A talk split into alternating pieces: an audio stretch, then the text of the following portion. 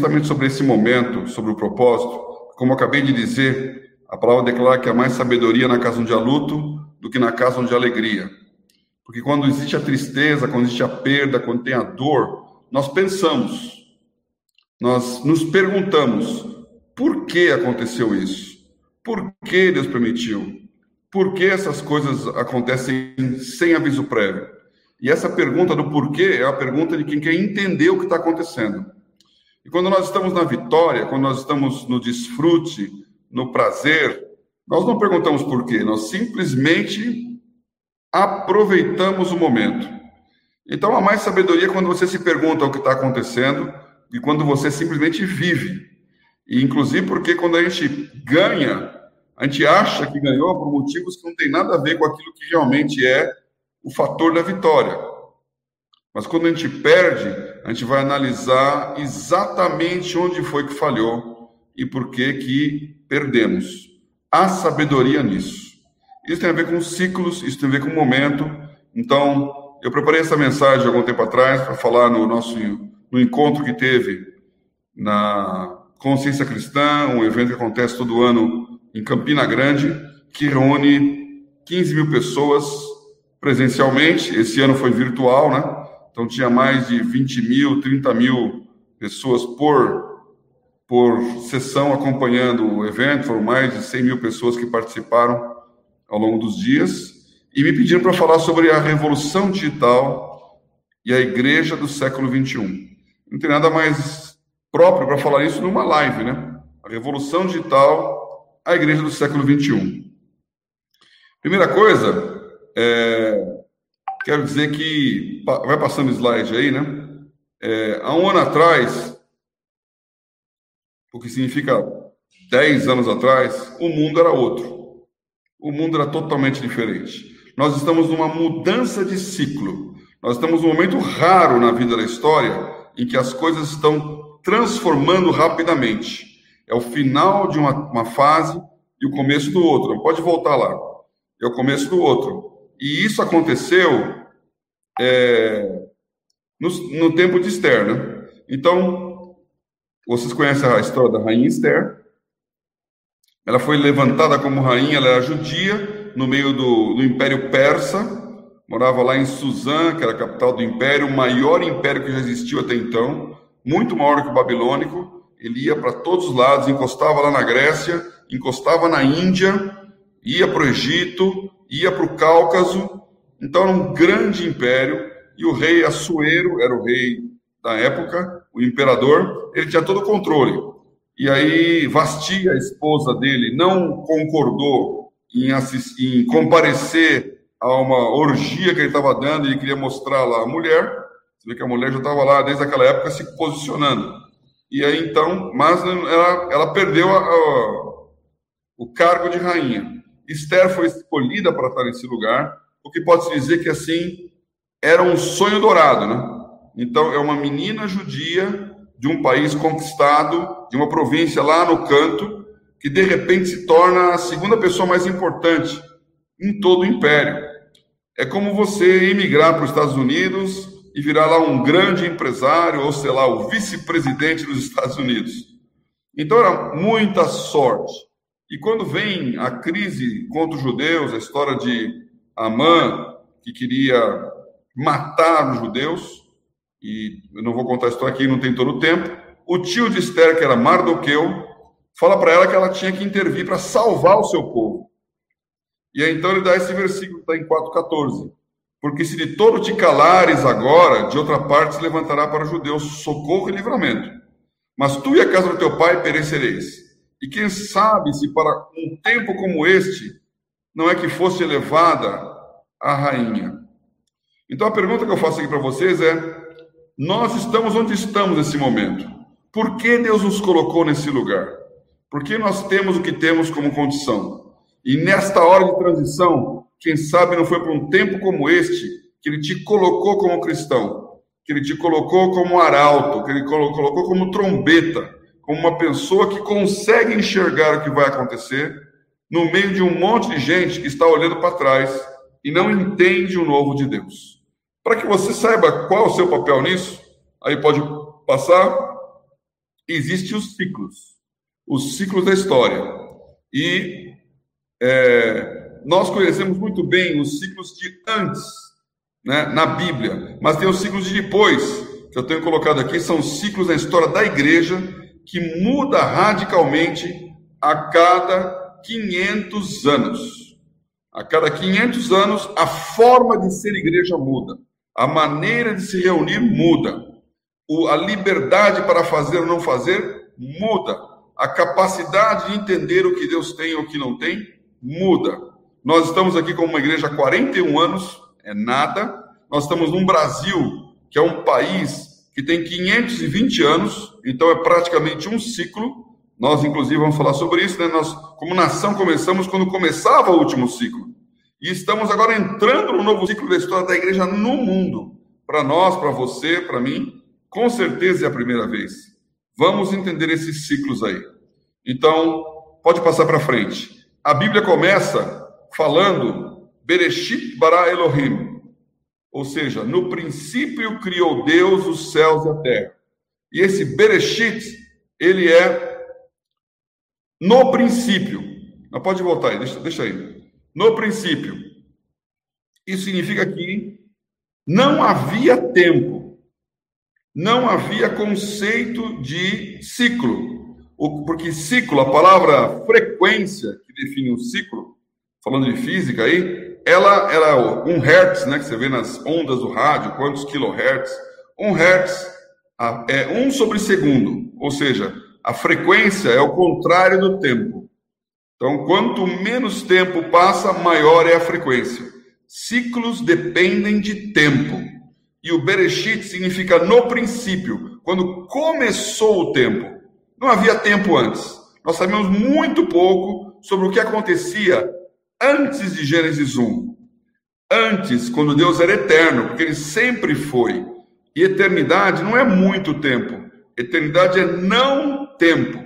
Então, isso é bem filosófico, mas Deus começa a contar o tempo e a criar ciclos. Por isso, a primeira coisa que acontece em Gênesis 1 é: disse Deus, haja e ouve. E foi amanhã e tarde do primeiro dia, do segundo dia, do terceiro dia ele começa a criar o conceito de dia.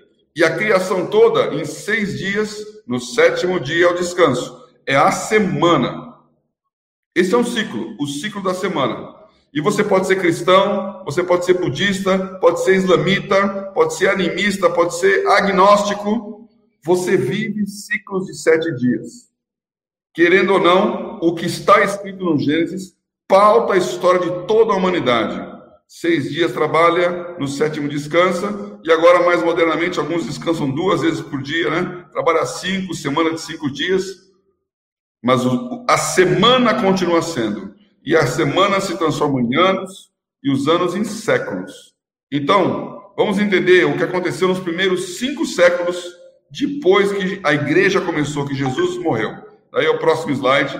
Durante esses 500 anos, houve o crescimento do cristianismo da plenitude dos tempos, que é aquilo que Efésios 1 fala, que Jesus veio na plenitude dos tempos. Por quê?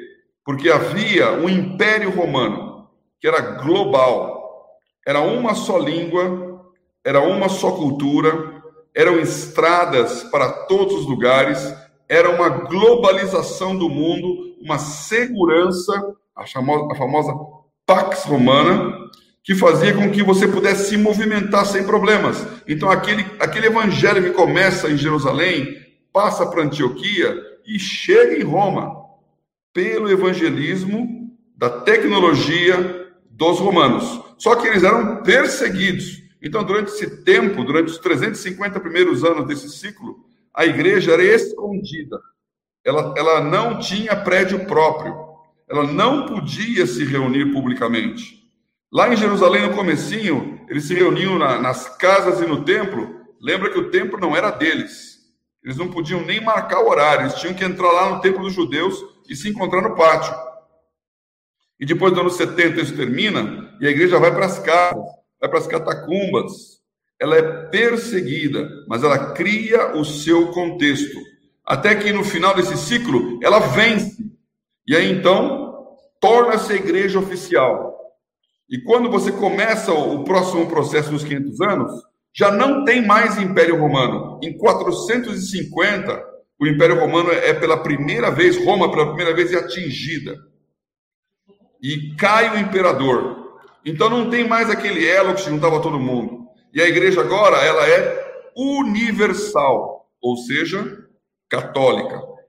Todos são crentes, todos são cristãos, todos se reúnem. Os governadores, os reis, os imperadores estão debaixo de uma força que é a força do Papa. E o Papa, o pontífice de Roma, se torna proeminente. Então imagina que a igreja viveu muito tempo sendo perseguida, agora ela é dominante. No segundo ciclo, do século 6 até o século 10, pode mudar o slide aí, tem o ciclo de crescimento. Então todo mundo é cristão, nasceu batiza. se forma a teologia. E aí vocês estão vendo nesse desenho a Catedral de Santa Sofia, que fica em Constantinopla, que era a outra sede do Império Romano, aquele Constantino imperador que primeiramente se tornou cristão. Então, é uma expansão da religião, do poder espiritual da igreja sobre a sociedade. Começa a Idade Média. Em 100 anos na Europa não tinha um rei que fosse alfabetizado, porque eles eram os povos bárbaros que foram conquistados e que se cristianizaram. Os godos, ostrogodos, visigodos, francos e, como o nome próprio diz, vândalos. Então eles foram barbarizados, eles não sabiam ler, não sabiam escrever. Então o conhecimento está nos mosteiros, está nos lugares cristãos escondidos. Tem muita coisa para falar e não tenho tempo para contar essa história, mas ela é muito legal. Que de repente a igreja se torna a referência cultural, a referência espiritual, a referência política, porque o Papa tinha o poder. Igreja no seu auge, todo mundo é cristão e quem manda é a igreja. Você vê que não foi uma época muito boa, não. Chamada de época das trevas. Então, cuidado para você que pensa que o problema do, do Brasil, o problema do mundo, é um presidente cristão. Nós não precisamos de um presidente cristão. Nós precisamos de uma nação cristã. Não é um rei, não é um soberano, não é um governante que vai resolver o problema. Somos nós sendo o sal da terra. O que acontece no século X, que muda o ciclo, e pouca gente sabe isso, acontece o cisma da igreja. Pode passar. Esse cisma significa que aquela igreja do Oriente se separa da igreja do Ocidente. Pouca gente conhece essa historinha aí. Mas pensa comigo, a igreja começa em Jerusalém. No ano 70, aquela maravilhosa igreja primitiva, aquela igreja idealizada por todo mundo como sendo a melhor do mundo, todo mundo tendo tudo em comum, a igreja dos apóstolos, a igreja que caía na graça do povo, ela desaparece, porque Jerusalém é destruída. E a igreja que segura a onda é a igreja de Antioquia. Então, na Síria, hoje na Turquia que é a igreja que é evangelista, é a igreja que cresce para fora. É a primeira igreja onde as pessoas foram chamadas de cristãos, seguidores de Cristo. Não eram mais uma seita é, judia, era uma nova religião, cristianismo. E Paulo e Barnabé coordenando o processo de missões mundiais. Eles saem de Antioquia para pregar o evangelho. E nessa época, então, tinha diante, primeira igreja de referência, o bispo de Antioquia. Aliás, Lucas, vivia ali. Segundo, a Alexandria, que era o centro de conhecimento e do saber daquele mundo antigo. A maior biblioteca da história, uma das sete maravilhas do mundo, a Biblioteca de Alexandria, com milhões de livros que foram destruídos. Tudo que se sabia do Oriente, do Egito, da Mesopotâmia, da Grécia, todo aquele conhecimento guardado ali. Em Alexandria foi traduzida a Torá para o grego, a famosa vulgar é, Septuaginta. Havia uma grande colônia cristã lá e o bispo de Alexandria era, era muito poderoso. Atanás e outros mais. A terceira cidade é Constantinopla, que é a capital do império. Constantinopla, onde o imperador continua cristão, porque Roma cai, mas Constantinopla continua cristã, que foi chamado Império Bizantino.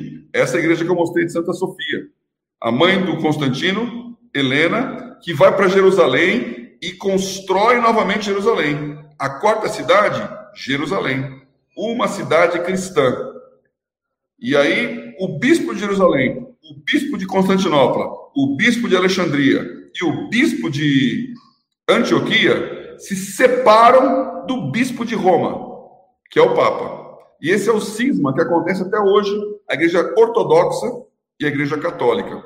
Muda totalmente a maneira de se reunir, muda o que pode falar, não pode falar, muda a teologia, muda a roupa.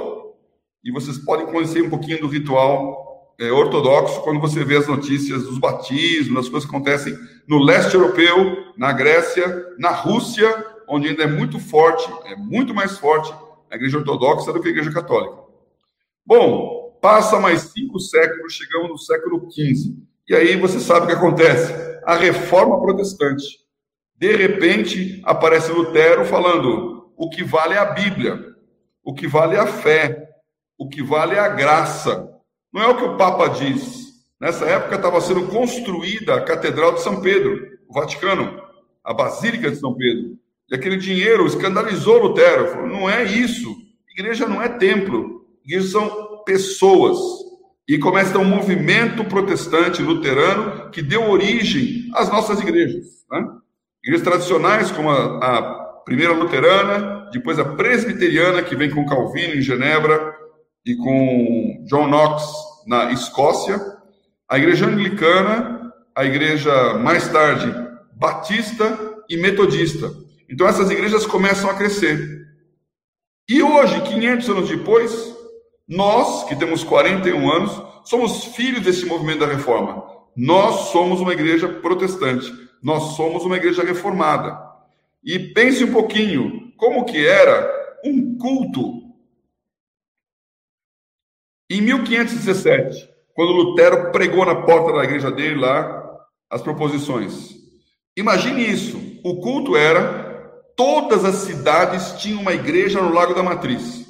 Portanto, a identidade da igreja era totalmente diferente no começo do Evangelho. Agora ela, é o prédio principal. Agora é o centro de organização social.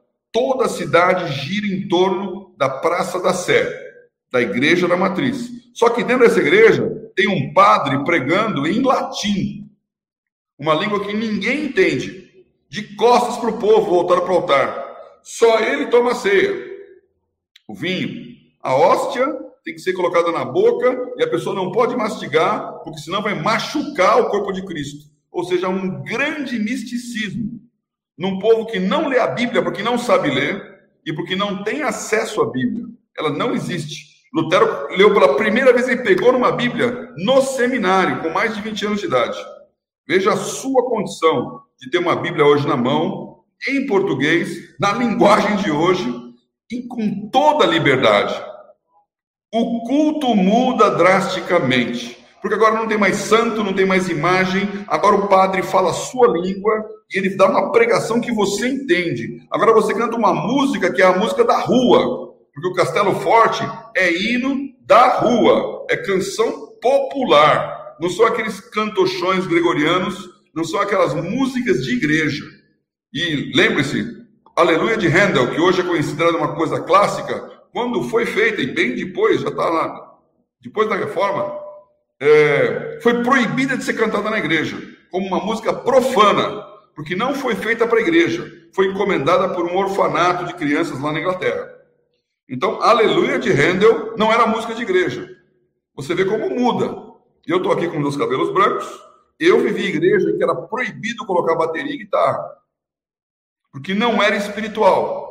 Eu vivi igreja em que foi dito numa assembleia para todo mundo, e nós formamos a nossa igreja ali, porque nós saímos naquela assembleia, porque a assembleia foi dizendo assim: as pessoas dessa igreja não dizem glória a Deus e aleluia. As pessoas dessa igreja não falam amém durante as reuniões as pessoas dessa igreja não batem palmas.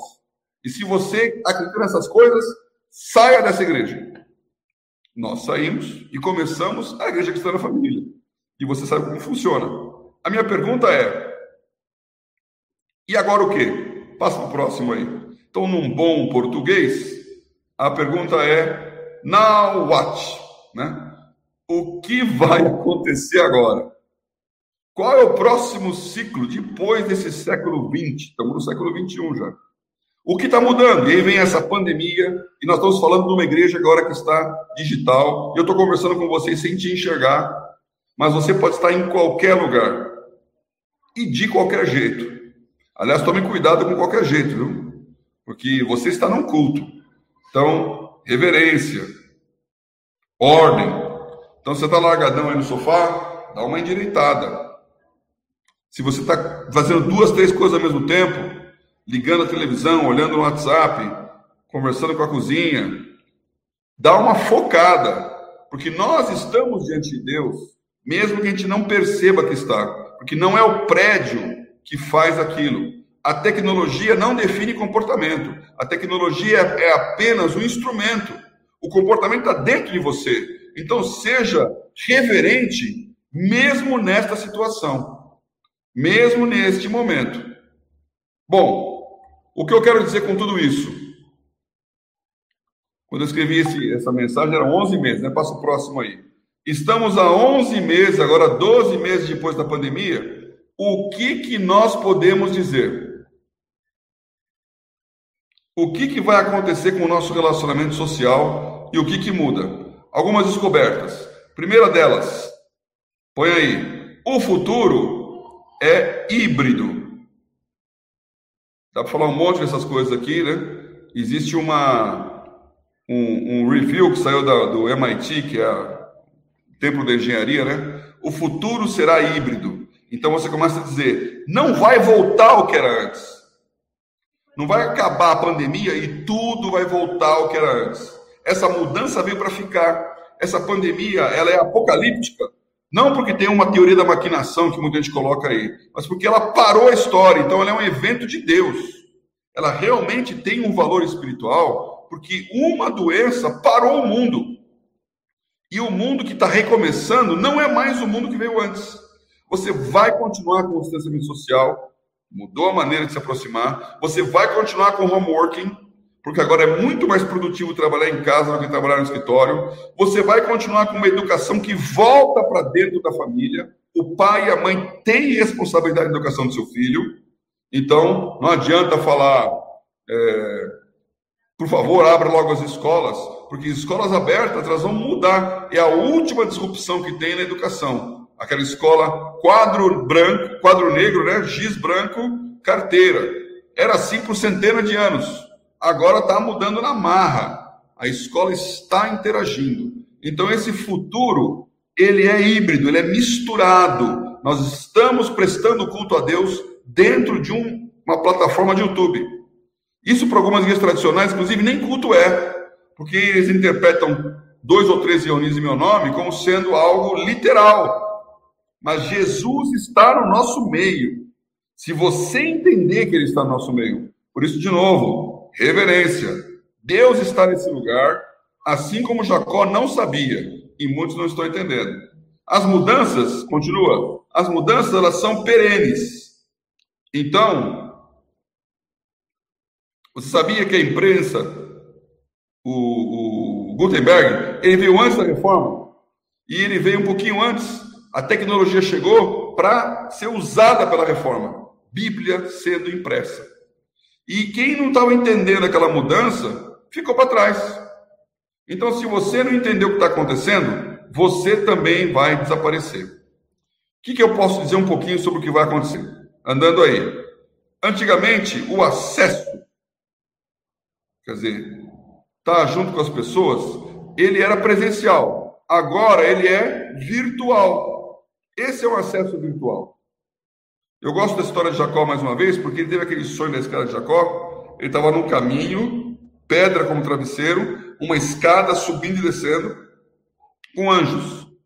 E aqui ele falou assim: Este lugar é a casa de Deus. Ou ele falou: Aqui é uma igreja. Deus está nesse lugar. Eu não sabia. Deus está na estrada. E ele conecta o céu com a terra. E este lugar é a porta dos céus. Porta dos céus é um portal. Nós estamos conversando aqui através de um portal. O UOL é um portal. O que é um portal? É uma coisa que conecta duas dimensões. De um lado de cá tem uma dimensão física que eu estou olhando coisas que são palpáveis. Do lado de lá é um mundo novo que eu estou vendo numa tela. Então você pode estar em qualquer lugar do planeta. Você pode estar no, no canal de YouTube conversando, vendo pessoas falarem coisas. Você pode estar nesse Zoom conversando virtualmente. Este mundo, ele é virtual. Agora, como entender isso? Então, passa para frente aí. Primeiro, você tem o presencial, todo mundo sabe como é que é, como funciona. Depois você vem com o virtual, que é o digital, que é a nova tecnologia que começa para valer em 2007. Portanto, são só 13 anos que a humanidade sabe o que é um smartphone. São só 13 anos que você está entendendo como usar a internet com você, porque antes, desde 95, ela existia no computador, lá na sua mesa de trabalho, mas não com você todo dia no seu celular. Então, nós somos digitais, mas o que nós temos que entender, pode clicar aí, é como sermos relacionais. E tem gente que acha que para ser relacional, eu tenho que estar presencial, pode encostar. Mas na verdade eu consigo ser relacional de uma forma digital. E esse é o desafio de vocês como igreja.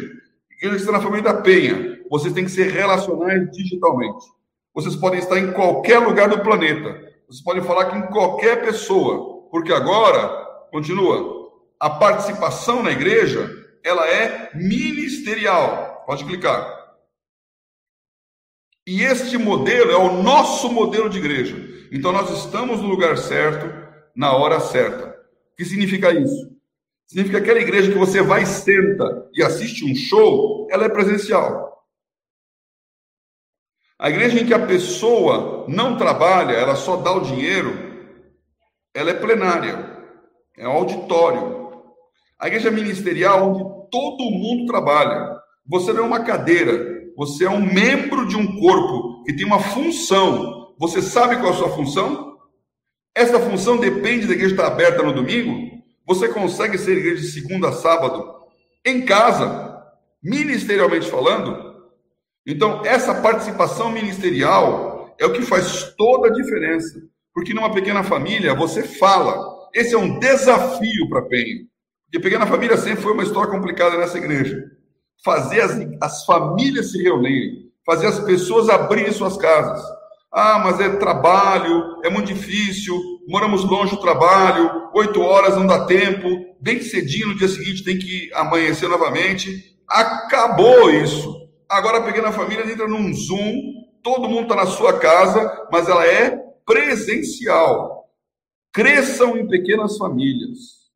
Cresçam muito, porque isso vincula as pessoas. Elas não têm que ir para o templo de Salomão encontrar uma bênção especial ela se reúne com cinco, seis pessoas, e esses irmãos, juntos, têm Jesus no meio deles. E sendo presencial na sua casa, o alcance é global, que é o próximo slide aí. Você pode estar em qualquer lugar do mundo e ser igreja cristã da família da Penha. Você pode colocar na mesma reunião alguém que está aí do seu ladinho, que mora na, na região da Penha, ou alguém que está na Itália, alguém que está na, na Espanha, alguém que está na Ásia e que entra por causa da, da tecnologia junto com você. Ok? Esse é o primeiro pedaço aqui. Agora eu quero fazer a aplicação. Bom, revisando. O acesso que nós temos, ele é global. O conceito é virtual. O conceito é ministerial. A sua participação o, o conceito é relacional, perdão. O acesso é virtual. Você pode acessar qualquer coisa virtualmente. O conceito agora é digital, mas relacional. A participação é ministerial e o alcance é global. Essa é a nova igreja. Essa é a nova forma de ser igreja. Bom, continua aí. Se eu estava inibido aqui, pode passar. Adiante, adiante. A grande comissão, que aqui eu quero desafiar vocês, nós estamos no Foco 2021. O primeiro desse grande foco é crescimento territorial. É um grande desafio para a nossa igreja. Não crescemos, não crescemos. Pode colocar lá o Mateus 28. Quando Jesus falou essas palavras, e de fazer discípulos das nações, batizando em nome do Pai, do Filho e do Espírito Santo, ele estava falando que estou convosco todos os dias até a consumação dos séculos. Ele falou isso. Será que os apóstolos estavam entendendo o que estavam ouvindo? Jesus sabia o que ele estava falando. Os discípulos sabiam o que estavam ouvindo? Quando ele falou em Atos 1,8, Jerusalém, Judéia, Samaria e até os confins da terra. Eu creio, como está lá em João 17, que ele estava orando por nós. Ele pensou, Brasil, até os confins da terra. O Pedro, Tiago e João não tinham ideia do que era aquilo. Eles estavam pensando Jerusalém. Eles só pensavam local. Então, essa ordem do ID de Jesus é uma ordem que está presente hoje. E eu quero te comissionar aí, neste momento que nós estamos vivendo. Você não pode pensar penha, você tem que pensar global. Como que esse ID foi mudando ao longo do tempo? Vai para frente aí. O que significa ir? Vamos lá. Para Paulo, aquele ir foi entender, pode passar o próximo, foi entender que a igreja não era para judeu. Foi um grande achado. E que ele não encontrou, ele foi revelado. Efésios 3. Quando vocês leem, podem compreender a minha, alcançar a minha compreensão do mistério que me foi revelado. Igreja é para gentil. Igreja não é para judeu. Então ele foi para Antioquia e Antioquia ele foi para o mundo inteiro. Essa é uma estrada romana. Todos os caminhos levam a Roma. Então essa era a tecnologia da época. Uma estrada como essa para todo mundo se conectar. Então o ir de Paulo passou por andar a pé, andar a cavalo por essas estradas aí. Bom, contei essa história dos 500 anos, dos outros 500 anos. Quando chega William Carey, 1792, ele era um sapateiro na Inglaterra, já tinha é, mais de 200 anos de reforma protestante, ele era anglicano, batista, que eram as mudanças lá, e ele pensou a seguinte frase: será que Mateus 28 era só para os cristãos daquela época ou é para hoje, o cristão do século 18? E ele escreveu esse livro aí, tem esse termo em inglês que vocês podem não entender, até porque é o inglês daquela época, né? An Inquiry into the Obligations of Christians to Use Means for the Conversion of the Heathens. Esse heathens aí tem que ser bom para entender o que é essa palavra. Heathens quer dizer pagão. É um inquérito, é uma pesquisa nas obrigações dos cristãos de usarem todos os meios para a conversão dos pagões. E aí, na letrinha miúda, ele fala assim: os quais a religião do Estado e as diferentes, nas diferentes nações do mundo é, tiveram empreendimentos com maior ou menor sucesso. E falar sobre a praticabilidade dos novos empreendimentos que serão considerados. Esse blá blá blá é para dizer o seguinte: tem que evangelizar, tem que pregar, ele é o fundador de missões modernas. E ele falou: vou pregar para os indianos, vou para a Índia. Não teve visto de saída, não teve visto de entrada.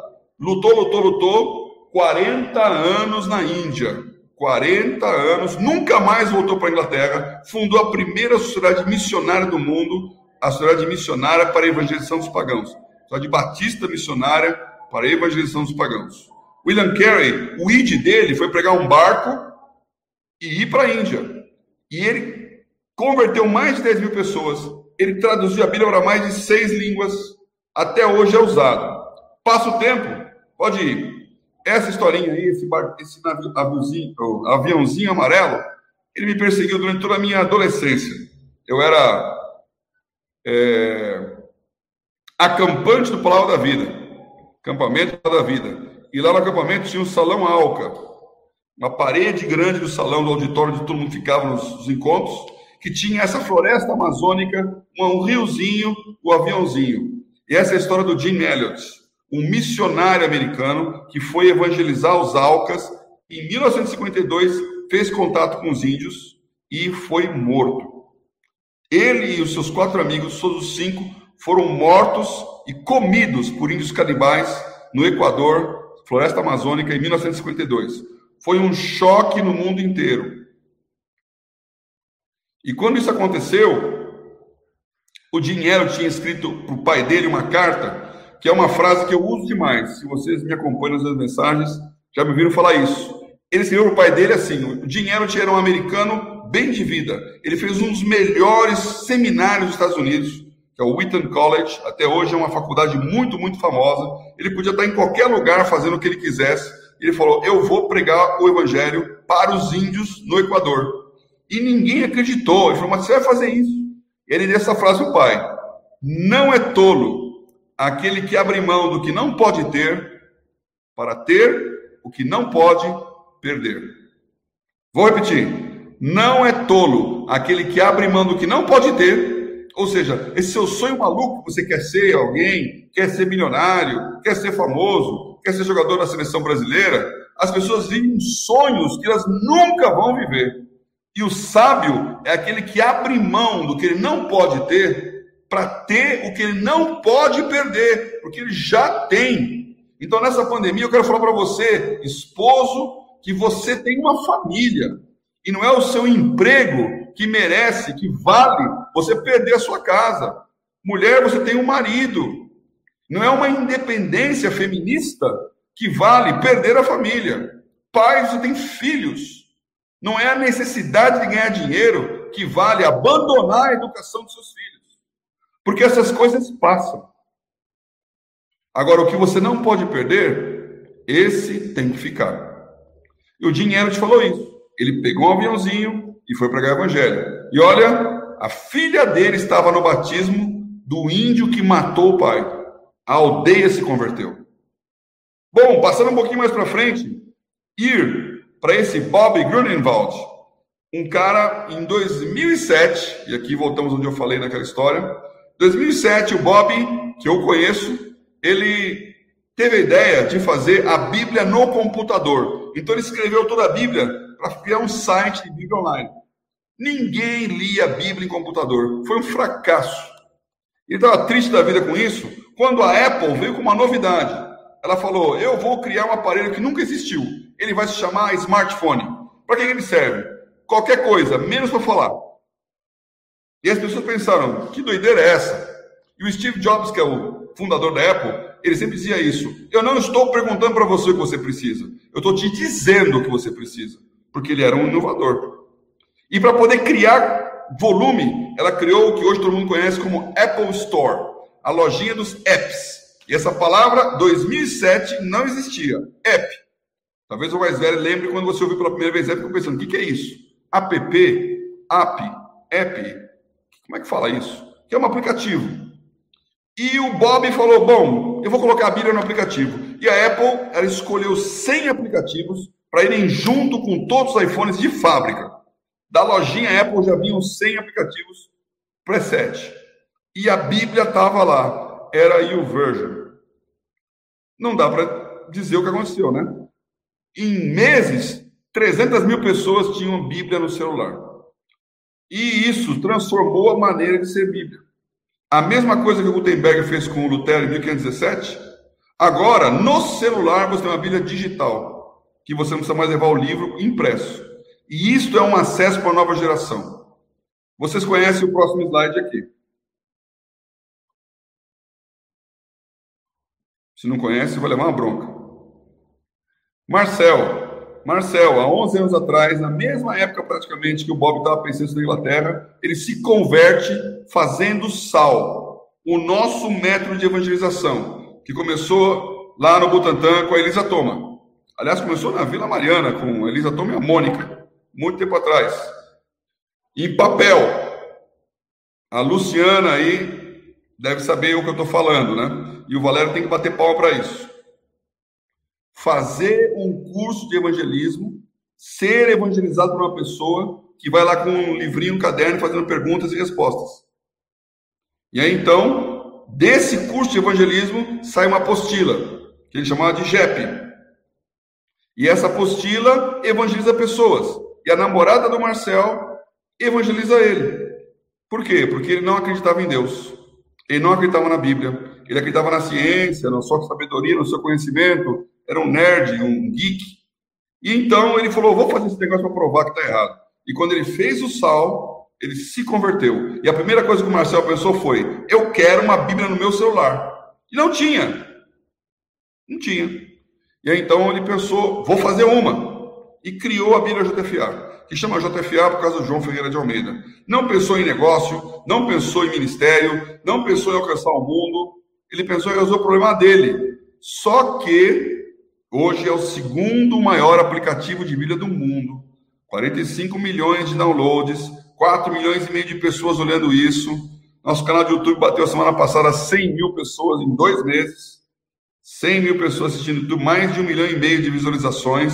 E o mundo inteiro, mais de 100 países, está lendo a Bíblia através daquilo que o Marcel fez, que nasceu na nossa igreja. Então você está nesse contexto. Você faz parte de um lugar que está vivendo o novo da história.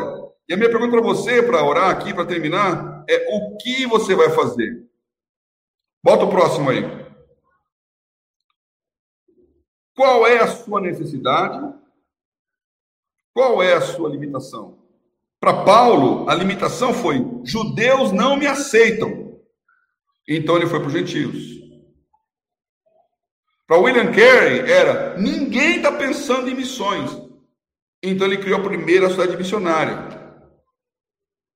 Para o Jim Elliot era: os índios não querem aceitar Jesus.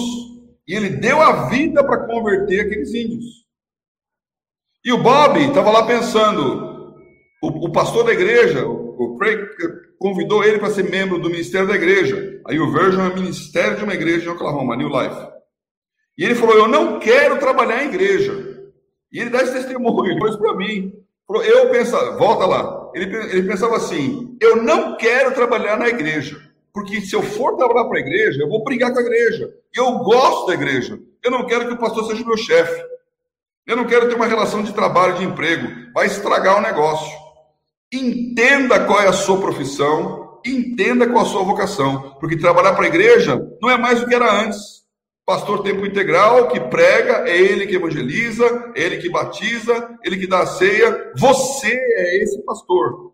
No lugar onde você está, sendo missionário com a sua profissão. E esse é o nosso desafio de igreja: quebrar o paradigma do prédiozinho onde você se encontra. Você tem uma limitação. A minha pergunta para você hoje é: qual é a sua necessidade? Nós queremos em 2021 crescer como igreja cristã na família. Crescimento territorial. Esse é um desafio para vocês da Penha. O que vocês vão fazer para não acontecer o que aconteceu em todos esses anos passados? Baixo crescimento, perda de pessoas, sobrevivência. Deus está abrindo uma porta. E como Paulo disse lá, uma nova porta, uma grande porta se abriu, porém há muitos adversários. Eu quero orar para que os adversários não limitem a sua vontade de ser diferente e fazer a diferença, porque esse é o nosso momento. Em nome de Jesus. Amém? Vou orar. Feche seus olhos aí. Está na sua casa. Feche seus olhos. Senhor, nós abençoamos a igreja que nós somos.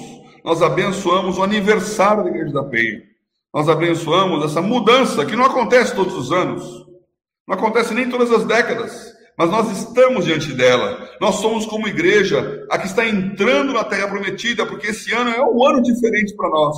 É o ano da conquista. E nós somos uma igreja que vive um mundo que está mudando.